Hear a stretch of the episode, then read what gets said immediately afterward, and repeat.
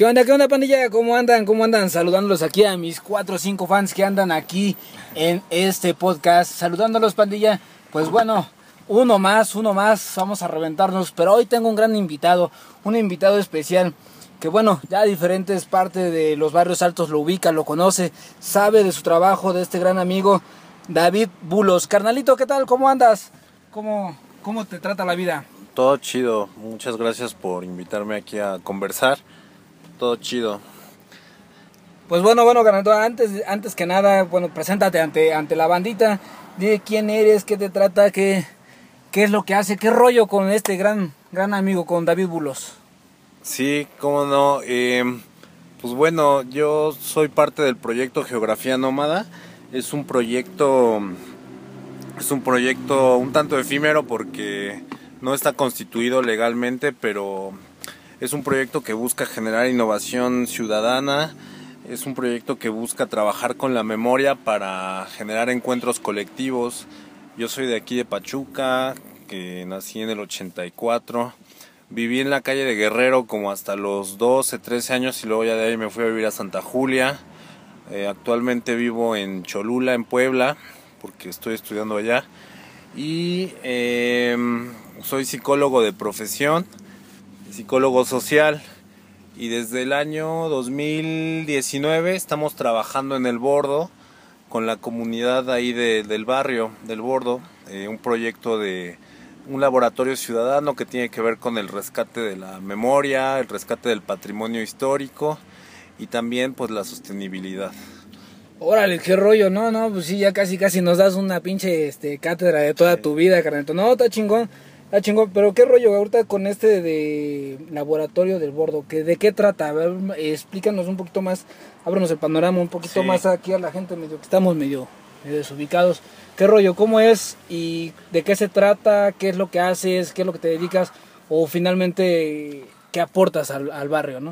Sí, pues yo, yo veo a Pachuca como un, una cartografía, como un mapa de patrimonio industrial minero abandonado, de patrimonio industrial, este... Adiós, Adiós. De patrimonio industrial eh, que ha sido o sea, es una, un, territorio que tiene 500 años de, huellas de despojo minero. Tiene 500 años que inició esa fractura cuando llegaron los españoles. Y es muy interesante porque nos deja ver el territorio si lo caminamos, si lo recorremos, pues esas ruinas que están ahí, ¿no? En, en todos los puntos de la ciudad. Los jales, este, las minas abandonadas, eh, los malacates ahí que se ven, no sé, por San Guillermo, por Mineral de la Reforma. Entonces a mí desde antes de la pandemia me interesó mucho caminar la ciudad y de repente me conecté con los colectivos de rescate a la maestranza. Ahí pudimos aprender una metodología que se llama Laboratorios Ciudadanos, que tiene que ver con generar participación horizontal, donde cualquier persona, no importa si estudió, si no estudió, dónde vive, qué edad tiene, puede participar y puede proponer solución a algo.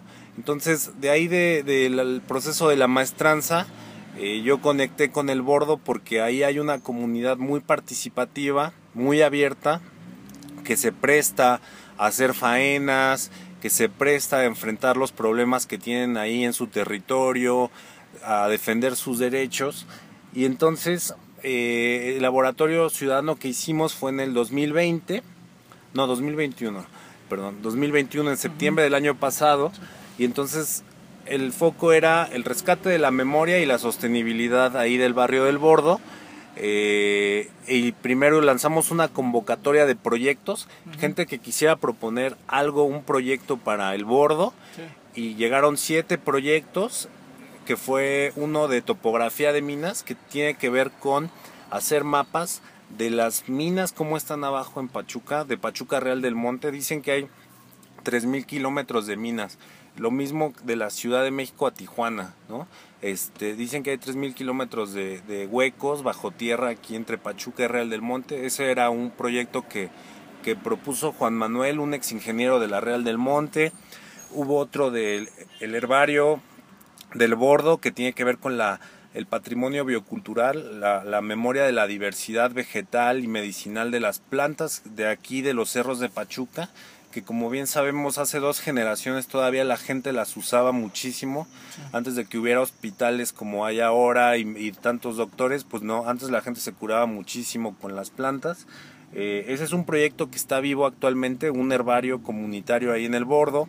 Eh, también llegaron unas chicas de una organización del Estado de México que se llama Más Sueños con todo el tema de género para proponer talleres. Ahorita les cuento la experiencia porque eso no cuajó tanto porque de repente quisieron llegar con un discurso muy fuerte de, género y abrir a las mujeres en círculos, ¿no? Sí, sí. Pero el tema de la cercanía, eh, de los vínculos comunitarios, pues hacía que, que la gente no se abriera tanto, ¿no?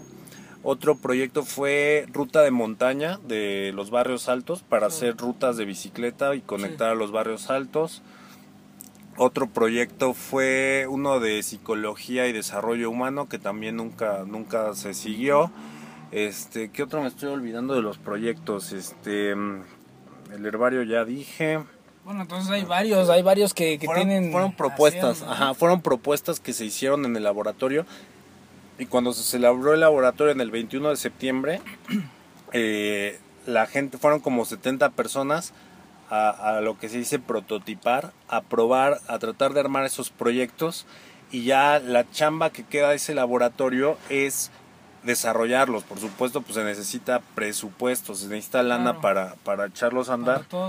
Y el, el único que hemos podido echar a andar, bueno, el de topografía de minas, sí hubo una exposición con los instrumentos de topografía de, este chavo Juan Manuel, pero también el del huerto comunitario, ese sí lo estamos haciendo, estamos consiguiendo apoyos y un chavillo de ahí del, del bordo que va en la secundaria está haciendo las ilustraciones de 30 especies que identificó un grupo de antropología de la autónoma este, unas chavas que anduvieron ahí caminando y todo, identificaron 30 especies de plantas que la gente usa y este chavo, Martín se llama, los está ilustrando, ¿no? Entonces yo espero que para finales de septiembre tengamos ese póster del herbario y abramos una conversación sobre lo que es el patrimonio biocultural de Pachuca, ¿no?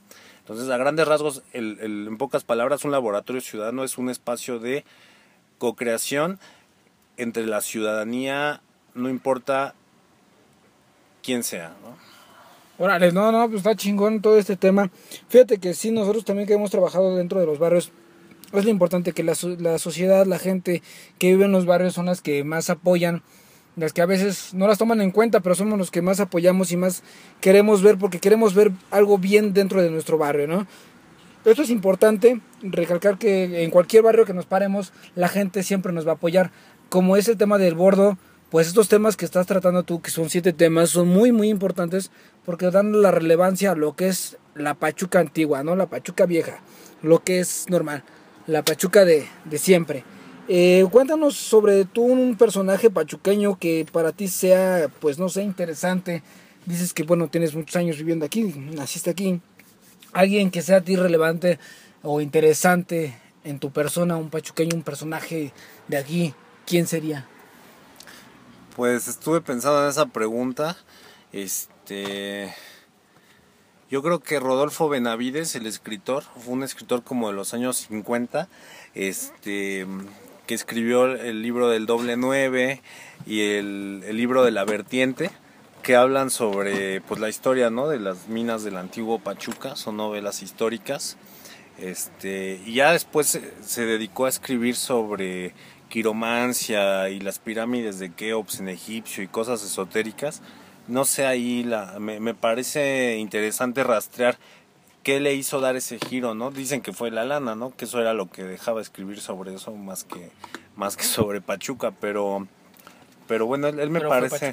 él, fue pachuqueño, él, él, él, me parece interesante. También eh, entre los personajes así históricos, Dicen que el, arquitecto de la presidencia municipal eh, era, era también como un personaje misterioso que le llamaban el maestro Williams y era pues de los ingleses que vinieron pero no se sabe más de él y es el que construyó también el templo metodista ahí este por el mercado ahí por donde estábamos este como con estilo gótico y así no se sabe más de él, era el maestro Williams. Entonces, como gente que me, me interesaría rastrear un poco más, ¿no?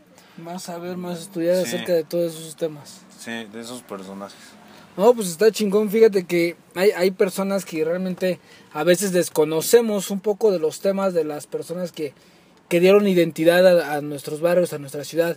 Porque así como lo dices, este, de metodistas, masones, todos esos que vinieron a hacer sus, sus, sus cosas aquí de- en Pachuca, pues no sabemos muy bien acerca de ellos, ¿no? Entonces, lo que a veces es bueno también acercarnos y saber informarnos y también pues lo poco que sabemos difundirlo, ¿no? Sí, también otro, otro personaje que me parece llamativo es uno de los líderes de los mineros cuando fue la huelga del 84, 83, no, no me acuerdo bien, eh, eh, eh, cuando empieza a, llegar el neoliberalismo y empieza esta crisis en la Real del Monte, hay varios líderes, eh, ahí los tengo apuntados los nombres, pero igual está interesante saber de ellos, ¿no? Este, los que los que lideraron a los mineros cuando desnuda- eh, se desnudaron aquí en San Juan Pachuca y en Guerrero desfilaron, este, pues para exigir mejores condiciones laborales. Sí, eso sí, fíjate que acerca de, de los temas mineros, pues hubo mucho, mucho, mucho auge porque fue lo que mantenía la ciudad en esos entonces, ¿no? En esas, en esas fechas. Entonces siempre hubo como que los utilizaban nada más para eso. Entonces hay muchas cosas que hay que saber, ¿no? Hay muchas cosas que a veces no, no estamos informados acerca de todo esto. Pero nosotros tenemos también una pregunta que es de que... ¿Tú qué piensas que podría ser mejor para el barrio? O sea, ¿cuáles serían las condiciones para mejorar el barrio? Has recorrido los diferentes barrios de la ciudad y tú puedes decir, sabes que no, pues se puede hacer esto, se puede hacer el otro y contemplando pues más que nada lo que lo que tú sabes, ¿no? Que la gente apoya, que la gente no apoya, que es lo que se puede hacer, qué es lo que no se puede hacer. Hablábamos ahorita de un tema, ¿no? De que decías, pues es que no nada más es pintar bardas, güey. O sea, no nada más es enfocarnos en esto. No nada más es enfocarnos en hacer un pinche baile, güey. No nada más es, es- hay que hacer cosas realmente que le lleguen al barrio y que le lleguen a la gente. ¿Qué opinarías tú? Eh, pues yo creo que lo que si uno quiere trabajar con los barrios, debes de llegar con muchísima humildad para escuchar a las personas y sobre todo conocer cuáles son sus necesidades. Y a partir de esas necesidades, intentar crear, intentar construir, siempre en colectivo, siempre en colaboración, este las necesidades y también entender pues qué es lo que le mueve a la gente, ¿no? Ahí en el barrio del Bordo, por ejemplo, pues la gente se mueve mucho por la peregrinación del 12 de diciembre, ¿no? Eso eso es algo algo que, que la gente en el Bordo este celebra bastante. Eh, y entonces tú no puedes llegar como un colectivo cultural a decir, no, pero entonces mejor vayan a la exposición de la topografía de minas porque eso es más interesante. No, tienes que generar una mediación, un diálogo y a partir de ahí de entender a la otra persona, de, de generar una construcción, pues desde ahí proponer, pero siempre desde conocer las necesidades que tiene la, los, los, grupos, ¿no? Las personas. Ujú. Sí, eso, eso está muy, muy chido, güey. Mira, fíjate, hay, hay una, hubo una persona que no ni siquiera, ni siquiera conocía el barrio y ni siquiera vivió en su pinche vida un año en el barrio, güey. Y quería programar y decirse, no, pues yo soy de barrio y que la chingada, ¿no? Y, y esta persona, ahorita que, que comentaste, me vino a la mente porque solamente los que vivimos o los que vienen muy seguido al barrio se dan cuenta y saben las necesidades que hay, tanto no nada más necesidades, sino también sus fiestas, sus diversiones, su entretenimiento, todo lo que conlleva a ellos, güey, de decir, ¿sabes qué? Bueno, pues a ellos les gusta el sonidero, les gusta el baile, a ellos les gusta hacer esto, a ellos les gusta el fútbol. Eh, de hecho, hay, fiestas no nada más las del 12 de diciembre, sino la de la Santa Muerte, la del 12 de noviembre, la de infinidades de, festejos que se hacen aquí, eh, ferias de, de San Juan, de San Bartolo, de diferentes, diferentes feriecillas que hacen y que los mismos vecinos empiezan a, fomentar y a decir, ¿sabes qué? Vamos a participar en esto y en esto. Pero lo que mismo ellos, el barrio es como que celoso en cierto modo, que dice, güey, tú vienes y te quieres programar algo que no eres, realmente nada más identifícanos y, y que, que tú seas más adelante. Bueno, aparte de esto sabemos que, pues bueno, mm, ¿qué, sigue, ¿qué siguientes actividades hay para aquí, este, mi David Bulos? Pues eh, les digo que estamos ahí a, a, paso de tortuga con el tema del herbario de plantas medicinales y comestibles del bordo, que en realidad pues es el pretexto que sea el del bordo, pero en realidad lo que queremos es abrir un diálogo sobre el patrimonio biocultural en Pachuca. Sabemos que es una ciudad que tiene cada vez menos árboles, que cada vez se pone más gris. El bordo sería el detonante, ¿no? O sea, para pues desde ahí, desde ahí, aunque sea abrir una, una narrativa desde las redes sociales, es estar moviendo e identificando las especies, ¿no? Y para qué se usan. Y bueno, ¿cuál es la condición del patrimonio biocultural? Porque nos estamos quedando sin agua. Aquí la minera, por ejemplo, tiene varias tomas, este, ¿no? Aquí por el, por el pabellón ahí hay unos tubos que están conectados que dices, ¿qué onda, no? De ahí viene el agua y cuántas se está desviando. El famoso jaleducto, ¿no? Que, el que es jaleducto. Que, sí. Este, el tema, por ejemplo, si vamos allá por Tilcuautla, hacia la salida rumbo a Actopan, por donde está la Universidad del Fútbol, pues ahí se ve cómo está desmadradísimo el cerro, ¿no? El cerro del judío que le llaman.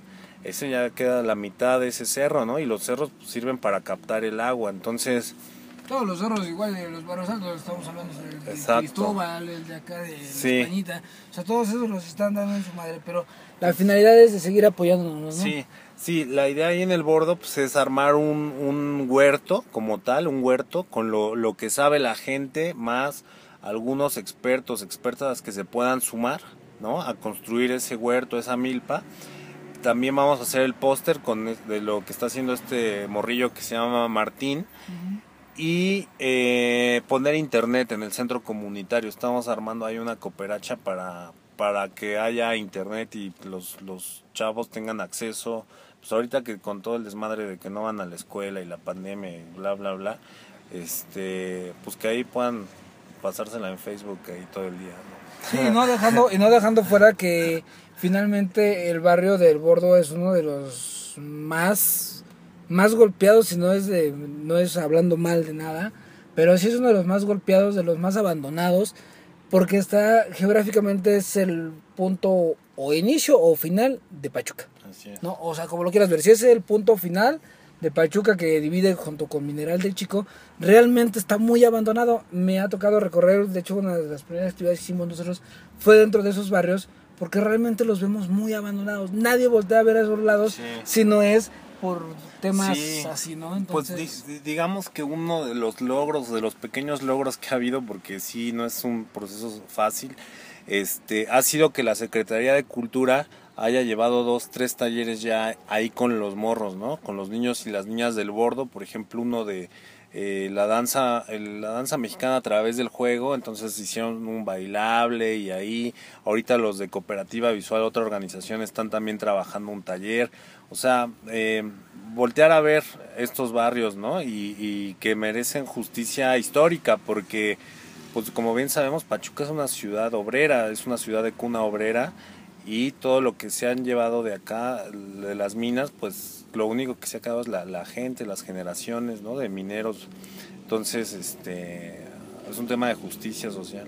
sí hay que darle que, que los den a conocer, ¿no? Que se note, que digan, hey, aquí estoy, no, no, no, no soy nada más una parte que pasas hacia Mineral Chico y nada más volteas a Sí, ver ahí, ¿no? O sea, que sea realmente algo relevante.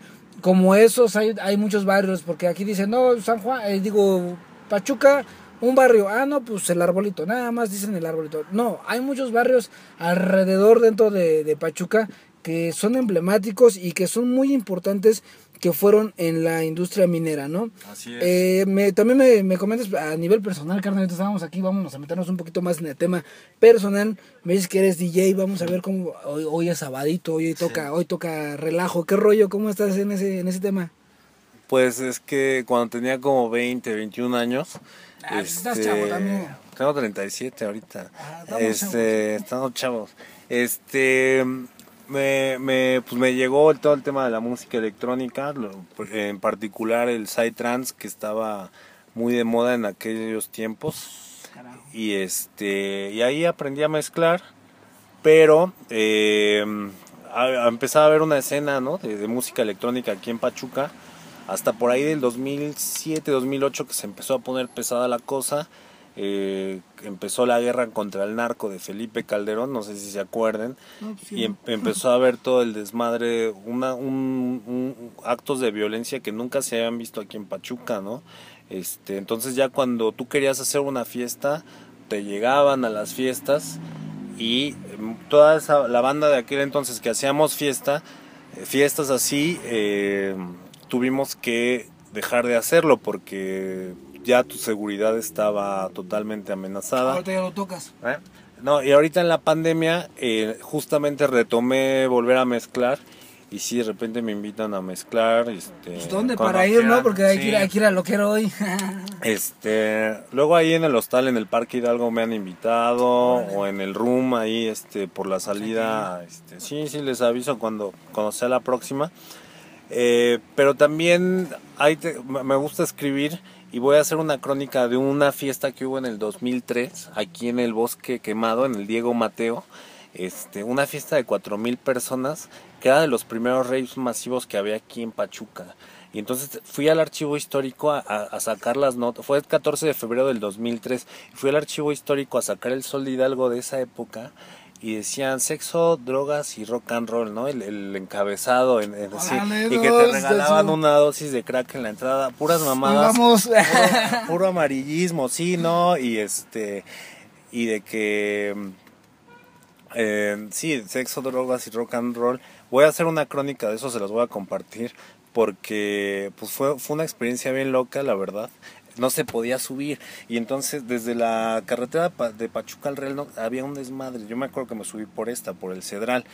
Pero desde aquí, desde el centro, se veía la luz de la fiesta, se veían las luces, ¿no? Así como Oye, un pero pinche- lejos, lejos, lejos de, de hacer unas notas amarillizas, estaría bien perro hacer uno de esos otra vez, ¿no? Porque digo, ah, fíjate que mucha gente nos, nos cataloga y dice, no, haces un evento de rock, ahorita que es- dices esto, el evento de, de electrónica, güey.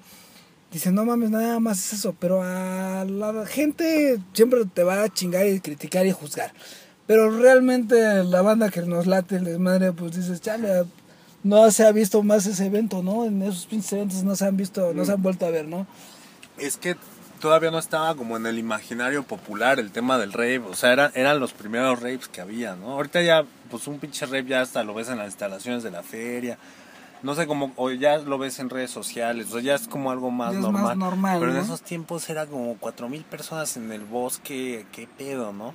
Y este, el único argumento que me acuerdo de esa nota que es válido, pues sí es el desmadre, el daño medioambiental, porque es el ruiderío y ahí hay muchas aves, muchas especies pues, que, que merece la pena cu- cuidar, ¿no? Pero, pues no, lo, lo satanizaron durísimo. Entonces, Se pusieron este, bien perros. Sí, esa, esa es una fiesta de esa época y pronto sacaré la crónica.